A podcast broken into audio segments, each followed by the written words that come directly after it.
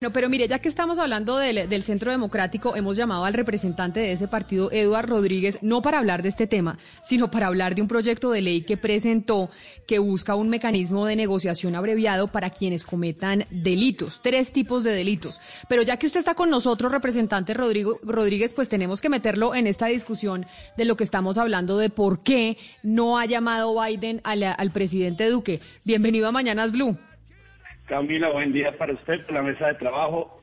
Feliz año, yo no sé si desear feliz año este 19 ya es apropiado, pero no me metan en esa charla. Nos cayó usted como anillo al dedo porque le tenemos, lo, lo, invitamos para hablar de su proyecto, pero como estábamos hablando de que tal vez la razón por la cual no ha llamado el presidente Biden al, al presidente Duque es por la injerencia del Centro Democrático en las elecciones eh, norteamericanas, pues, mire, pues, ya que usted yo, es de ese partido, le, pues sí le toque pedir su opinión.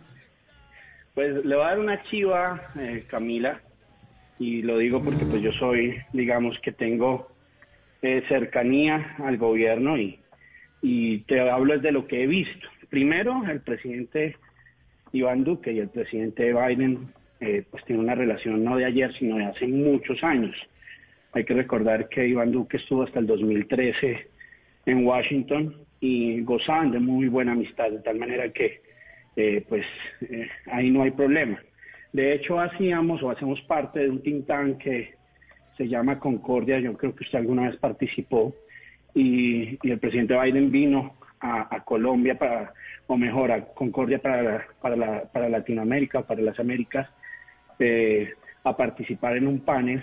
Y pues estuvo aquí cenando con el presidente Iván Duque, y lo que hay que rescatar de acá es la relación bilateral que además cumple 196 años entre el gobierno de los Estados Unidos y Colombia. Y en eso tenemos que enfocarnos. Aquí lo importante no es si alguno apoyó o no apoyó. Yo creo que es muy respetable eso, Camila. Eh, lo importante son las relaciones pero bilaterales y cómo eso pero... le sirve a Colombia. Pero entonces, pero venga, representante Rodríguez, ustedes en el Centro Democrático no han discutido, no han hecho un acto de contrición, una reflexión por lo menos.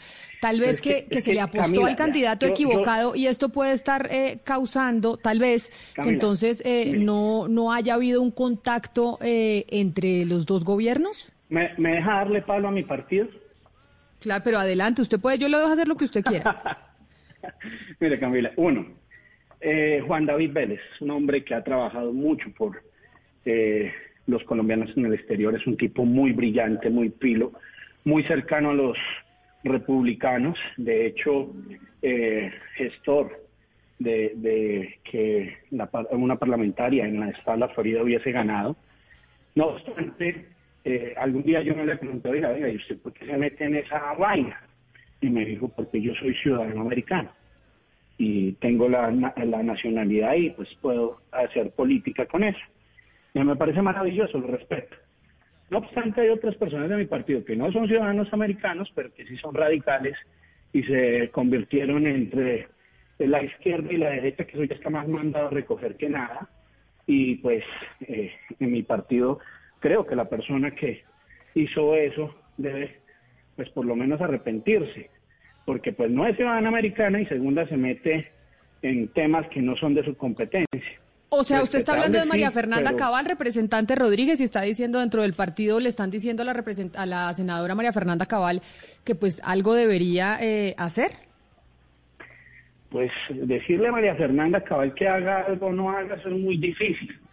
Pero eh, ahí sí, eh, como dirían por ahí, eh, pues ella tendrá que reflexionar y vuelvo, insisto, este país eh, ya está mandado a, o, mejor, la polarización ya debe estar mandada a recoger. Aquí tenemos que unirnos como colombianos, ese ha sido mi llamado al interior del partido. Yo respeto a María Fernanda Cabal, pero creo que pues eh, se equivocó y pues que cada uno asuma sus consecuencias. Y en el partido, por supuesto, hay gente de extrema derecha como lo representa, lo representa más afectado a y pues eh, ciudadanos también de extremo centro como soy yo y el presidente Duque.